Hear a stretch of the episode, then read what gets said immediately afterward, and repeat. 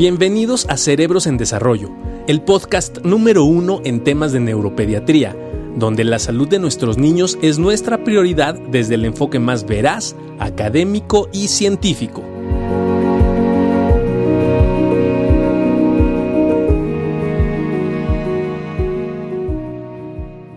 Hola, hola, ¿cómo están? ¿Cómo están? ¿Qué dicen? Muy buenas, este, muy buenos días tengan todos ustedes.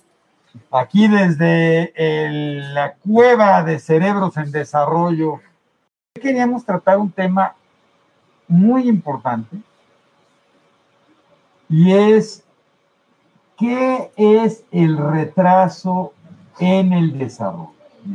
Porque de repente hay como muchísimas inquietudes, ¿no? En las mamás de bueno, ¿qué es el retraso? ¿En qué momento digo que hay un retraso? ¿Cuáles son las causas de retraso? Es lo mismo hablar de un retraso en el desarrollo que una parálisis cerebral, que un trastorno del espectro autista, que una falta de ganancia de habilidades. No sé si les ha pasado que de repente este, este concepto es muy difícil, ¿no? Y significa y engloba muchas cosas y de repente muchos muchos papás y muchas mamás me dicen, doctor, es que me dijeron que el diagnóstico médico es un retraso global en el desarrollo. Y piensan que ese es el diagnóstico total. Sí, sí, sí. Y eso nada más es un diagnóstico clínico. ¿A qué se refiere, Juan Carlos? Fíjense, sobre todo entender que esta parte del retraso en el desarrollo y, y el retraso global en, es- en específico es parte de los trastornos del neurodesarrollo. Cuando hablamos de retrasos, sea la parte del diagnóstico de retraso en el desarrollo psicomotor que ocurre en pacientes más pequeños, después el que se pueda estructurar o establecer un retraso global del desarrollo que ya está incluido también para la parte del DSM-5 y después terminar de definir Vale. si este retraso, estos retrasos y estas características en el niño han logrado resolverse o bien termina por definirse en un proceso del neurodesarrollo, en un problema del neurodesarrollo, que al final sí logramos determinar de qué se puede tratar. Ahora, pero ¿cuándo hablo de retraso? O sea, ¿cuándo puedo decir esto que estoy viendo? Porque mucha gente, muchos pediatras, muchos médicos les dicen, no se preocupen, es una inmadurez. ¿En qué momento la inmadurez pasa a ser un retraso? O sea, ¿cuánto tiempo? O sea, por ejemplo, mi hijo tiene que sostener la cabeza a los no más de tres meses. Exacto. Si tiene tres meses y medio, ¿es inmadurez o es retraso? No, es, eh, fíjese que nosotros no establecemos, prácticamente lo hemos comentado mucho acá, ¿no? Esa parte de inmadurez es, es algo bien complejo. Este, a ver, ¿cómo lo definimos? Por lo regular nosotros desde el nacimiento y los primeros meses de vida eh, vamos estableciendo algunas pautas en tiempo para ir entendiendo si el niño está adquiriendo las habilidades que le corresponden por grupo de edad. Eso está establecido a nivel internacional por la Organización Mundial de la Salud, que nos permite establecer a qué edad un niño tiene que sostener la cabeza, a qué edad tiene que fijar la mirada, a qué edad tiene que gatear, a qué edad tiene que caminar, a qué edad tiene que caminar sin ayuda, etcétera, etcétera. Todo eso nos permite ir conociendo si este proceso evolutivo del desarrollo, más allá de la parte de maduración, evolutivo del desarrollo. ¿Por qué hablamos de maduración? ¿Por qué, por qué cuesta? Y, quiero tomarme un minuto, es No, en esa no, parte de más, porque es bien de, de qué importante, parte- ¿no? de por qué nosotros a veces no decimos esta parte de maduración, porque a final de cuentas, cuando hablamos de maduración, y siempre ponemos un ejemplo bien burdo, que es con las frutas, ¿no? O sea, la fruta cuando está madura y después va madurando en exceso, pues la fruta se va perdiendo sus propiedades y sus características se van oscureciendo y se va poniendo pues cada vez más madura. Pero no tenemos una fruta que va creciendo, es una fruta que llegó a su límite y después de que llegó a su límite empieza a madurar hasta echarse a perder si no la consumimos. Ojo con eso. El cerebro no es así. El cerebro va desarrollando. El cerebro va, sobre todo hablando de los niños, ¿no? Porque hablamos inmadurez, inmadurez. No, al final el cerebro lo que va haciendo es un proceso de desarrollo, un proceso evolutivo que permite un incremento en el número de neuronas. Es decir, si estamos pensando en un órgano que sigue creciendo y desarrollándose de manera continua. No es un proceso donde llegó, nacimos y ya nacimos y ese cerebro, pues ahora tiene, hay que tardar a, a- a esperar a que madure, ¿no? Y esperemos a que madure, no. Es un proceso evolutivo del desarrollo que lleva ciertas circunstancias de manera dinámica y ambiental que permiten influir sobre este desarrollo y entonces evidentemente el cerebro no llegó para estar bajo las mismas circunstancias todo el tiempo, llegó para desarrollarse y evolucionar. Entonces, ojo, es súper importante. Ahora, hablamos de la Organización Mundial de la Salud, pero también para los compañeros psicólogos y rehabilitadores me van a decir, bueno, ¿Qué más? Hay muchas escalas que se pueden aplicar para evaluar el neurodesarrollo de los niños y el desarrollo integral de los niños. No solamente son las que la Organización Mundial de la Salud establece. Sin embargo, sí podemos decirlo que ahí incluye como todo. O sea, ahí a final de cuentas puede ser un estándar internacional. Pero sí hay diferentes baterías y pruebas que se pueden aplicar. Pero a ver, lo que es bien importante, Gaby, es eso es lo que queremos exactamente hablar. El hecho de que, sí, el hecho de que tu hijo tu hijo, el sobrino, tengan un retraso en el desarrollo, esto es, tengan un retraso en cómo están adquiriendo las habilidades, ojo, no es por inmadurez, hay algo que está generando que este chico no esté alcanzando estas habilidades. Interesante porque no necesariamente quiere decir que sea algo malo no quiere decir que tenga un daño. Hay muchas causas de que un niño empiece a tener un desfase en la ganancia de habilidades, pero no es esperado. A veces lo que es difícil es establecer si esta variabilidad en la consistencia de la ganancia de habilidades es parte de estos eh, de estas etapas que tenemos del desarrollo o ya se convirtió en algo patológico. Totalmente. ¿Qué es lo que pregunto un poquito? Bien, aquí estamos con Laura, vamos ahora con Laura Cervantes. Gracias, Laura, por tu pregunta. ¿Algún punto donde sepamos que ya es muy tarde o cuál es la edad límite? Claro, eso es muy importante. Hay dos momentos, como decía el doctor Barragán, un momento donde se empieza a desarrollar la habilidad y otro momento donde se consolida la habilidad. Entonces es muy importante porque esos dos momentos, un momento donde empieza a desarrollarse la habilidad y otro momento donde se consolida esta habilidad. no es lo mismo. No, no es lo mismo. Y de hecho nosotros somos muy observadores de esas dos situaciones. Uno es, ¿en qué momento empezó el desarrollo de la habilidad?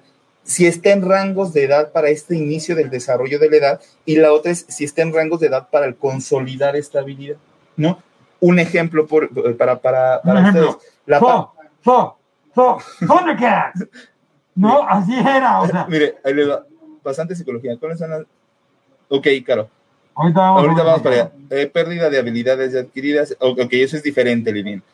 Este, a ver, entonces, un ejemplo, por la, parte del sostén de la cabeza, que ustedes se los preguntan mucho los neurólogos, los pediatras, ¿a qué edad sostuvo tu hijo la cabeza, no? Que ya lo cargabas y que la cabecita no se iba para un lado y para otro, sino que estaba este, ya bien sostenido, ¿no? Lo cargabas y se quedaba erguida la cabecita y ya no le andaba eh, flotando para todos lados o flojito. Entonces, más o menos la etapa donde nosotros empezamos a evaluar el sostén cefálico, ¿dónde empezamos? Donde empiezan los esbozos, es más o menos al mes y medio, dos meses de vida. okay. Empezamos a notar cómo están y le hacemos estas pruebas donde levantamos al niño, ¿no? Para ver cómo viene la cabecita y se consolida, es decir, ya tiene que estar bien puesto esta situación, ya tiene que estar bien consolidado el sostén a los tres meses. Entonces, si se da cuenta, viene del mes, mes y medio más o menos que empezamos a notar estos esbozos, estos inicios del control cefálico para que se consolide por completo a los tres meses, ¿no? Y ya de ahí el poder empezar a establecer algunas situaciones que se salgan de la normalidad. O sea, ¿es normal que tu niño no haya sostenido la cabeza a los cuatro meses? No, no es normal. Ahí ya no es normal porque ya explicamos cuándo debió de haber iniciado y cuándo debió de haberse consolidado. Qué, qué bonita es esta parte. muy bonito. Mira, Sandra, ¿quién debería hacerlo? ¿Quién debería detectar esas alteraciones? El pediatra. O el médico que está siguiendo la evolución, el de primer contacto. Ese debería de ser, desafortunadamente, y no es una crítica, ¿no? desafortunadamente a veces se dejan pasar muchos de estos procesos. Y a veces quien les dice esto es la familiar, la tía, oye, pues yo veo a tu hijo como que ya no va normal, o lo empiezan a notar con los primos de la edad y dicen algo está sucediendo. Y ahí es donde puedes hacer dos cosas. Como bien dice Caro, ir con una terapeuta del desarrollo a que haga una evaluación del desarrollo o consultar a un neurólogo pediatra. Sí, a ver, aquí, Liliana, es diferente perder las habilidades ya adquiridas. Esto es, yo ya sabía hablar y dejé de hablar. Sabía caminar y dejé de caminar. Ahora, hay un tema de discusión muy importante y es, en el neurodesarrollo, al final, eh, o sea, no puedo hablar de pérdida de una habilidad hasta que no consolide la habilidad. Entonces, en lenguaje a los dos años no perdí la habilidad porque ni siquiera lo había logrado a concretar, que esa es una gran... Es la misma, con el neurólogo pediatra, ahí sí, ahí sí te lo tengo que decir. Que el neurólogo pediatra, ahí sí no hay más, ahí no es paidopsiquiatría, ahí no es, ahí lo tenemos que ver nosotros, ahí sí lo tenemos que ver nosotros porque está perdiendo habilidades. Dice, se sostiene solo, se sienta solo y pierde la habilidad de sostenerse solo, o sea, de repente dejó de, sentarse. No tiene, que, ver, neurólogo. Ahora. Pero ahí más bien es, ya se estaba sentando, por lo que entiendo, y de repente dejó de sentarse. Entonces, lo que tengo que buscar es qué factor está provocando eso. Y no es lo mismo que si otra mamá le pasa exactamente igual. Y ahí lo que cambia y es indispensable es conocer la causa. Exacto. Porque si nada más me quedo y digo, ah, pues es que el doctor Juan Carlos me dijo que era un retraso global en el desarrollo, que le den terapia. Oiga, pero ¿qué tiene? Un retraso global. Yo lo hago, yo lo hago. Fíjese, aquí por ejemplo. no, porque les da, ahorita hablamos. Fíjese qué importante, porque ahí nos decía, y, la parte de psicología dice, bueno, ¿con quién puedo llevarlo a hacer una prueba de neurodesarrollo? Más que llevarlo a hacer una prueba de neurodesarrollo, es que tú tu pediatra, tu médico de primer contacto, tu neurólogo pediatra y demás, le eche una checada a este proceso de si tenemos o no ya ganancia de habilidades acordes para su edad. Y si no lo hay, entonces sí enfocarse mucho más a un proceso diagnóstico para entender si cumple o no con criterios de retraso en el desarrollo que se caracteriza por pérdida de habilidades o por no haber ganado las habilidades que debía haber ganado para su grupo de edad en determinadas áreas, principalmente la parte... Eso es diferente. Es diferente es diferente, pero ¿qué evaluamos? La parte motora fina, la parte motora gruesa, la parte social, la parte de comunicación principalmente, ¿no? Y de esa manera nos vamos dando cuenta si el niño tiene o no una o más, dos o más áreas alteradas, que es lo que nos permitiría llegar al proceso de retraso eh, global del desarrollo. Ahora fíjese con, con Gaby, ahí te, decía algo bien interesante, porque dice, su niño tuvo este, comunicación interventricular, interauricular, ¿no? Por ejemplo, aquí este, esta situación tiene antecedentes de riesgo neurológico porque le pusieron, es un Amplatzer lo que se le puso, y le decían que tuvo falta de oxígeno. Me imagino que, por la falta de, oxígeno durante cuatro años tiene un trastorno generalizado del desarrollo. Primero, Gaby, ya no se debería de englobar como un retraso generalizado del desarrollo, sino establece si tiene autismo o no, por ejemplo hipotónico y tiene 13 años. ¿Cómo puede ayudarle? Esto es posiblemente tiene TDA. O sea, ya tiene un trastorno del neurodesarrollo. Ahora, me queda la duda si realmente es esto, porque te manejan un, retraso. Está, fíjense cómo mezclan diferentes diagnósticos, ¿no? pero al final no se establece si ella venía arrastrando un probable retraso y actualmente ya se le tiene que poner un nombre dentro de este No, mira, Gaby, y voy a tomar tu caso muy interesante, porque dices, mi hija tuvo una conexión interauricular Aquí lo importante es, tienes el diagnóstico, y hay varios, ¿no? Como la señora que dice, mi hijo tiene epilepsia y no camina. Mi hijo tiene una conexión y lo operaron y ahora tiene un problema de hipotonía. Y a lo mejor tiene TDA. Esos son diagnósticos clínicos. Pero en ese caso de riesgo, tengo que saber si tiene una lesión en el cerebro o no. Por ejemplo, si yo tengo una comunicación auricular y tiene un problema del desarrollo, es, esto estaba asociado con un síndrome y tiene un problema del desarrollo cerebral también, o la comunicación genera una lesión en el cerebro por falta de oxigenación, o resulta que esto fue por una infección durante el embarazo. Entonces, aunque pueda tener tres o cuatro niños con CIA que fueron operados y con hipotonía, a lo mejor todos tienen un origen diferente. Y fíjese, qué, interesante. Hazte pregunta lo mismo, hazte eso no es normal. Dice, un niño de un año que se observa completamente bien, de un momento a otro pierde la movilidad para caminar y habilidades cognitivas. ¿Por qué sucede? Por muchas cuestiones. Aquí lo importante es hacer un abordaje adecuado y ahí sí el neurólogo es el, indicado para poderlo hacer. Eso es una regresión en su desarrollo. Es, decir, si habilidades no es normal. Para nada es normal. Si un niño rebasó el tiempo para... Hablar, perdón. Yo lo, quité. Sí, para hablar. Aquí está, aquí está. Ah, no. Sí, para hablar, dijo. Aquí está. El niño rebasó el tiempo para hablar, es posible que ya no genere salida. ¿Cuál es el tiempo? ¿Cuál es el tiempo para hablar? Fíjate qué interesante. Estos tiempos, ¿quién los definió y cuál es el momento para poder hablar? Porque ahora hay muchas cuestiones de si un niño no camina a los dos años, ya no va a caminar. Y si no, el niño no habla a los seis, ya no va a volver a hablar en su vida. No es cierto, no es cierto. Los procesos biológicos son. Si, si tienes el problema de niños adoptados, y mi recomendación siempre es, se tienen que estudiar. Ok, Lana, el lenguaje. El lenguaje se evalúa eh, prácticamente desde siempre. La comunicación es lo que se empieza a evaluar, después empezamos a evaluar ya el lenguaje expresivo de manera verbal, pero una primera evaluación en la situación donde tus sospechas de retraso en el lenguaje se tiene que hacer por lo menos a los dos años de edad. La edad normal donde habla un niño siempre lo, lo repetimos a los tres años. El cuidador principal, que en este caso pues mamá, papá, eh, la mayor parte de las veces, le tiene que entender el 100% de lo que el niño esté diciendo. Y a los cuatro años, nosotros, que somos quien a veces lo ve en las evaluaciones, a los cuatro años le tenemos que entender el 100%. Entonces significa que más o menos un niño tiene que tener un lenguaje bien desarrollado a los cuatro años de edad. Si eso nos vamos a la mitad, entonces estamos teniendo dos años de edad. Si nosotros como especialistas empezamos a detectar que el niño está teniendo algunas implicaciones de lenguaje y de comunicación, por supuesto que una buena evaluación a los dos años de edad establecido por especialistas en lenguaje es fantástica para podernos determinar ciertas circunstancias e intervenciones. Pero fíjate, Lana, yo voy a tomar porque hay muchas preguntas del desarrollo del lenguaje. Sí. No es lo mismo evaluar a un niño que ha llegado a los dos años con un desarrollo normal que un niño que ya trae un desfase del desarrollo. Exacto. ¿Cuál es el límite? Depende de qué otras cosas están asociando. Entonces, aquí lo importante es, si mi hijo tiene un año y medio y no ha empezado el balbuceo, y además trae historia de que no está sosteniendo la cabeza, no se logra sentar, no está gateando, ojo, no me voy a esperar hasta los dos o tres años, lo tengo que evaluar. Así es.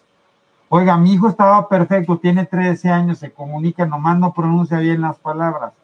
Puede ser un late talker. Y es bien interesante porque hicimos nosotros el consenso latinoamericano en lenguaje, donde el doctor Daniel Álvarez, pues por ahí anda, ya se fue, pero por ahí anda, él reunió todo esto y nos dimos cuenta que pues, hay un grupo de niños que hablaban tarde, que antes las abuelas decían, no te preocupes, ya vas a hablar, pues sí, pero es que yo a mi edad, el kinder no era obligatorio, yo no entraba primero de primaria a leer y escribir a los seis años. Hoy a los tres ya están empezando lectoescritura y están enseñándoles letras, ¿no? Entonces la demanda social Totalmente. ha cambiado y es súper Totalmente. importante. Este, sí, lo que decía es muy cierto. Mira, qué bonito Cuando- lo que dice Laura. ¿Cuál es la importancia? ¿Cuál es, cuál es la situación de, de cuando nosotros hacemos una evaluación de un retraso que parece ser específico en el lenguaje o un retraso fonológico? Creo que lo más importante, como decía el doctor Barragán, es establecer si, si, si específicamente es específico. ¿Eso qué significa? Que solamente es el lenguaje y no hay Ajá. ninguna otra área de su desarrollo tomada, lo cual muchas veces pasa desapercibido. Y de repente notas que no solamente es este retraso en el lenguaje y es para contestar una serie de preguntas que viene arriba, sino de repente ya es un niño de 5 años con fenómenos de inatención muy cañones. Y entonces de repente hoy sabemos, y lo hemos repetido muchas veces, que el fenómeno atencional es bien importante para el desarrollo del lenguaje y no solamente eso. La parte atencional es necesaria para el desarrollo prácticamente la mayoría o la mayor parte de las habilidades que vamos generando a lo largo de la vida, incluyendo el reconocimiento de nuestras emociones. Entonces, la atención es fundamental en todos los sentidos. Qué importante es poder determinar si exclusivamente es el lenguaje o hay otras áreas que pudieran estar alteradas. Y mira, nomás quiero. A ver, eso, No, ahí está el doc. Ahorita de- va, a- va a dar respuesta de incógnito. hoy. Hoy estás a la aprendiendo. incógnita más grande de la vida. Es lo más falso de lo falso que ¿Qué? existe. ¿Cómo? Falsísimo. ¿Cómo? La neuroplasticidad no se detiene nunca. Cambia la velocidad y la capacidad, pero nunca de, pues si no, ¿cómo estaríamos aprendiendo? No, me dijo algo de que, algo de que, de una, una frase de que al caballo viejo, no sé qué, de que te caballo- costaba más trabajo aprender cuando estás más, este, más La verdad es que no, o sea, nuestra capacidad de aprendizaje se sigue manteniendo. Por lo tanto, no es, es falso. Eso se pensaba hace 64 años. Hace Neurogénesis. ¿Qué, qué, qué, qué pasaba, Doc? ¿Qué, qué se pensaba? Que prácticamente llegabas a un proceso de madurez a los 21, 22 años de, desde madurez, otra vez, 21, 22 años de edad y prácticamente empezaba un proceso degenerativo, nos iban perdiendo las habilidades. La neurogénesis, hoy sabemos en estudios más recientes que la neurogénesis no se limita, no se detiene. ¿En qué pacientes? Hasta pacientes de 99 años de edad. Es decir, la neurogénesis continúa. De hecho, hoy los procesos demenciales, es muy importante para los compañeros este, que ven adultos, los procesos demenciales tienen que tener una explicación porque antes era demencia senil ¿no? O sea, es demencia senil, es por viejo, o sea, se, se demenció por viejo. No, hoy los procesos de demencia tienen que tener un proceso de abordaje mucho más específico y no te puedes quedar solamente con la parte de está demente por estar viejito. No, hay que abordar porque no es algo. quiero mi cocó, qué poca. Exacto. No, no digan eso. No hay un límite. El único límite lo ponemos nosotros. ¿Ok? Y he visto cosas increíbles y he visto niños que caminaron a los 5 o 6 años y hoy están haciendo un montón de cosas. Exacto, exacto. Niños que hablaron hasta los 8, 9, 10 años y hoy están hablando. Que, hay la importancia de ver que algo anda mal. O sea, que, bueno, lo importante es la causa. Por eso la causa es tan importante. Y la resonancia magnética en la mayoría de los casos es el estudio de elección. ¿Por qué, ¿Por qué no les quieren hacer resonancia? Por miedo. Por miedo a la sedación en pacientes chiquitos y por miedo a, que la resonancia sea como demasiado. Hay que esperar a los 10 kilos de al año. No, no, no, no. Y la, no, para nada. La otra es, existen muchas situaciones y algunos, híjole, casos así de pequeñitos, donde a lo mejor vale la pena el poder tomar algunas decisiones sobre la resonancia, pero la verdad es que no existe una contraindicación, sobre todo si tú, estás en un abordaje que requiere realmente la imagen para dar explicaciones, para decidir diagnósticos y definir pronóstico. Creo que eso es importante el, poderlo, el poder tomar la, decisión. Ahora, Qué importante es esto. A ver, la parte de la, de la, de la situación de la resonancia, incluso es el miedo a, la, a, decir es que es un estudio muy intenso, que es muy pesado, que es de alguna manera eh, con mucha radiación. ¿Y qué creen? Es totalmente lo contrario. De hecho, los estudios que emiten la menor cantidad de radiación actualmente son las resonancias. Es mucho más una placa de tórax, incluso. ¿Se puede tomar o una tomografía. un día? Sí.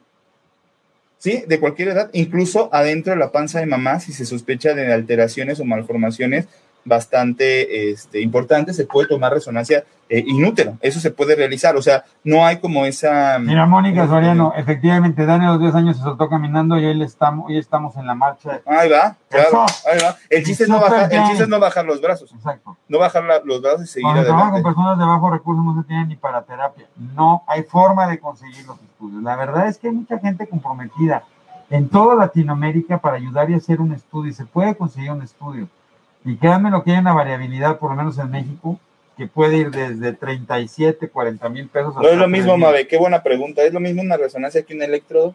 no, es abismalmente diferente. Y fíjate, y, está más padre el mapeo. Mucha gente pide los mapeos. ¿Por qué? Por los colores. Se, ve re bonito los colores. ¿Sirven de algo? No. Gracias, señora Luzma. Un abrazo grande a mi madre. Este, sí, sí, se ven más bonitos, el mapeo se ve más bonito. Exacto, mira, Alejandro, ya tienes autismo, ¿para qué le tomas una resonancia? Ojo, porque si tengo una resonancia y tengo una malformación y tengo una displasia o tengo otra cosa, puede cambiar el diagnóstico y el tratamiento y la expectativa. El electro, mucha gente les toma un electro porque es más fácil y más barato. Ojo, ahí no sale nada, sale si tiene actividad epiléptica irritativa, pero en realidad no da diagnóstico. O sea, no puedo dar, el electro no da diagnóstico. Si no tienen un estudio de imagen y sus hijos tienen un problema del desarrollo, es súper importante hacer un estudio de imagen. Recuerden que estamos hablando de situaciones de retraso en el desarrollo, no estamos hablando de situaciones epilépticas, condiciones como encefalopatía epiléptica. O trastornos del desarrollo.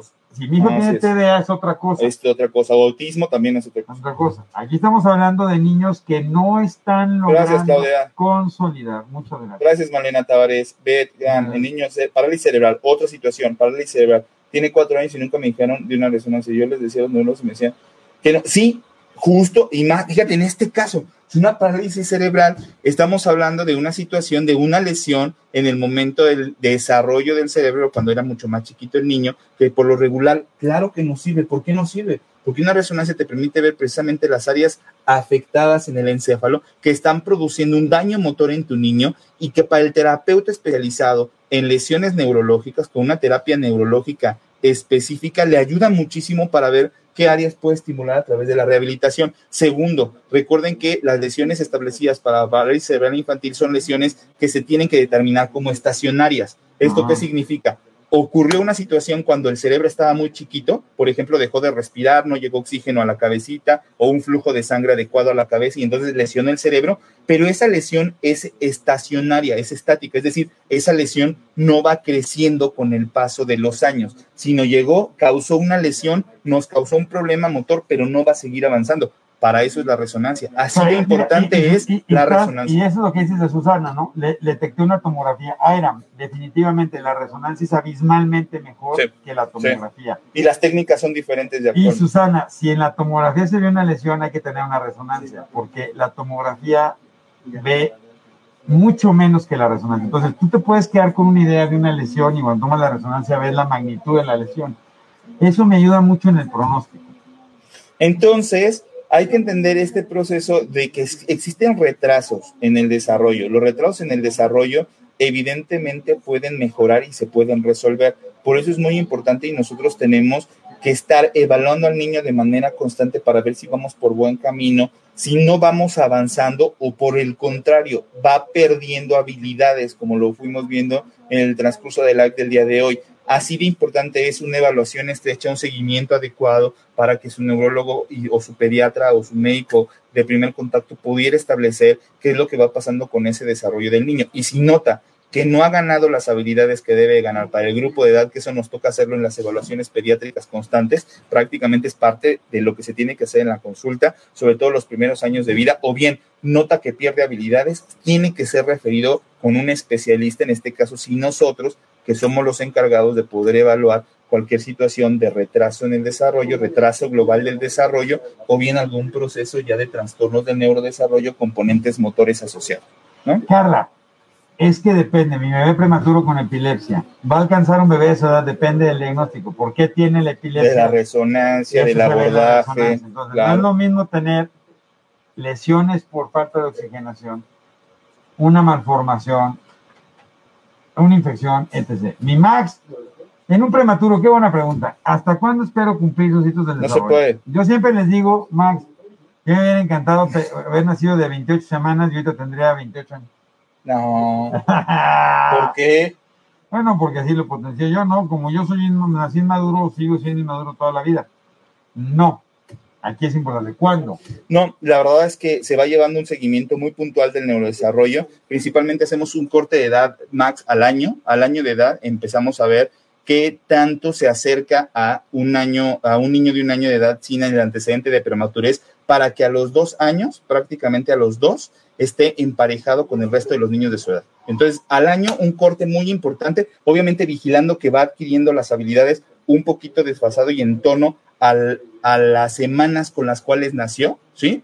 Después, al año hacemos un corte para darnos cuenta si sí viene ganando esas habilidades, aunque un poco más despacio, y a los dos prácticamente emparejados con el resto de, la, de, los niños de su. Definitivamente. Por ejemplo, también es bien importante porque de repente la gente piensa que tener un retraso en el desarrollo es igual a retraso mental. O parálisis cerebral. O parálisis cerebral es igual a... ¿Y qué es cierto eso? No, Fíjense que nosotros siempre hemos hablado de ese concepto de parálisis cerebral donde de repente, pues sí, o sea, parece como si todo el cerebro hubiera sufrido un daño y es totalmente paralizado y no nos funcione de manera eh, adecuada cuando parálisis cerebral.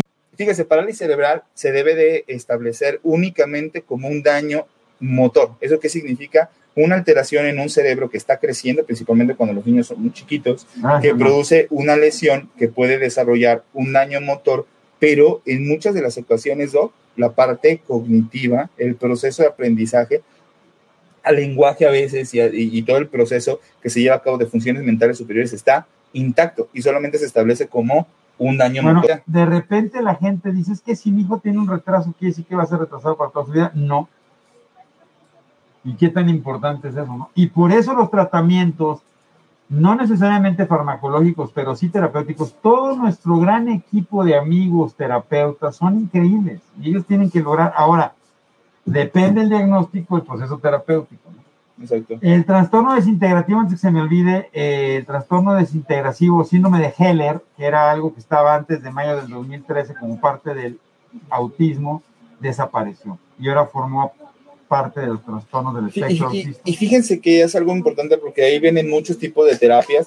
Estamos eh, planeando algunos, este... ¡Ah, Subero! Algunos, este, algunos lives para platicar sobre terapias no farmacológicas muy interesantes, como esta estimulación magnética transcraneal, sobre la estimulación eléctrica también este, cerebral. ¿no? Sí, sí, sí, sí. Pronto vamos a hablar de la estimulación magnética transcraneal y la estimulación eléctrica. cerebral, y que hemos empezado ya a hacer algunos estudios. Que nos ha interesado mucho, ¿no? Que hemos venido platicando mucho sobre, sobre esta aplicabilidad que puede tener para estos fenómenos de, del desarrollo para estimular y que de repente no han sido tan estudiados y que para el gran buena evidencia, y qué buena, evidencia. que puede servir y vamos a hacer un live sobre eso. Mi mejor fisioterapeuta es Orlando Caraño, tiene PCI, fíjense, dice el maestro Orlando que es neurólogo en, en, en, Colombia, que una de sus terapeutas tiene parálisis cerebral y es tremenda trabajando con los chicos, bilingüe y súper inteligente, por supuesto. Sí, Alejandra, lo haremos. Sí, estamos muy, ahorita estamos muy entusiasmados así leyendo. Es, así es, este, Juan Carlos, pero es muy bueno.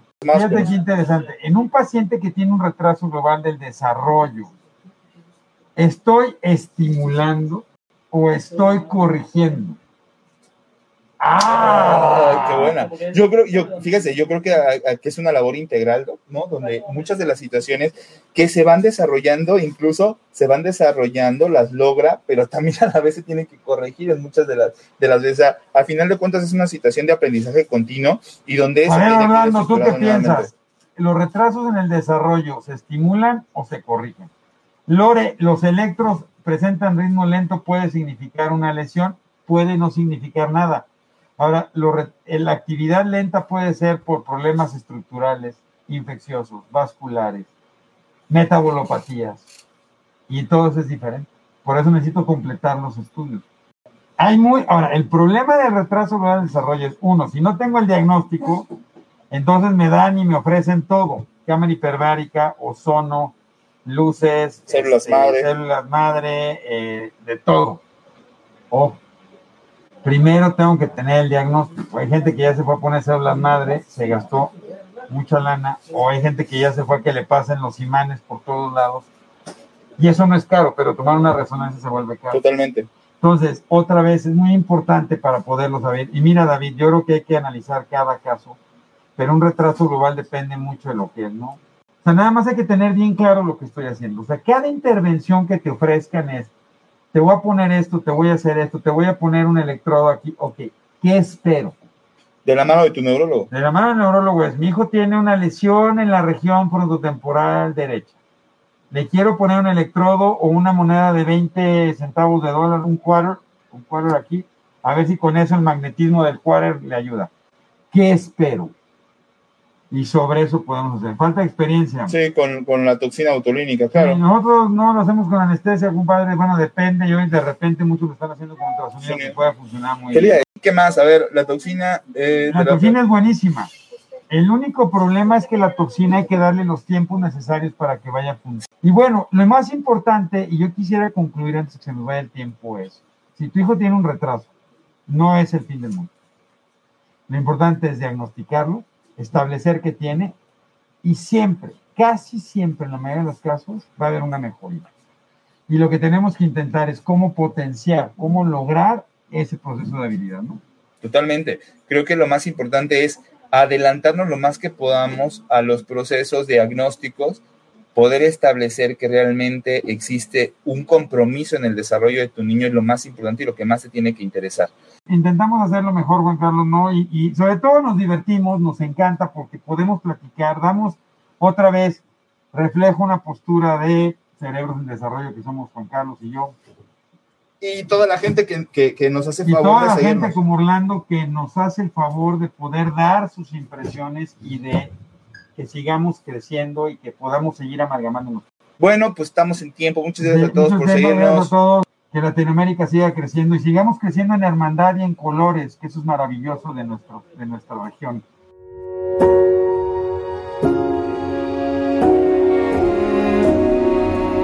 Cerebros en Desarrollo, el podcast comprometido con la idea de que en los cerebros de nuestros niños no hay límites. Síguenos en nuestras redes sociales. En Facebook nos puedes encontrar como Neurología HIM, en Instagram como arroba Neuropedia HIM Nuestra página web es cerebrosendesarrollo.com y si tienes cualquier duda o comentario, por favor escríbenos al correo electrónico cerebrosendesarrollo.gmail.com. Si este episodio crees que le puede ayudar o servir a alguien, por favor compárteselo. Le podrías estar ayudando mucho más de lo que te imaginas. Nos seguimos escuchando.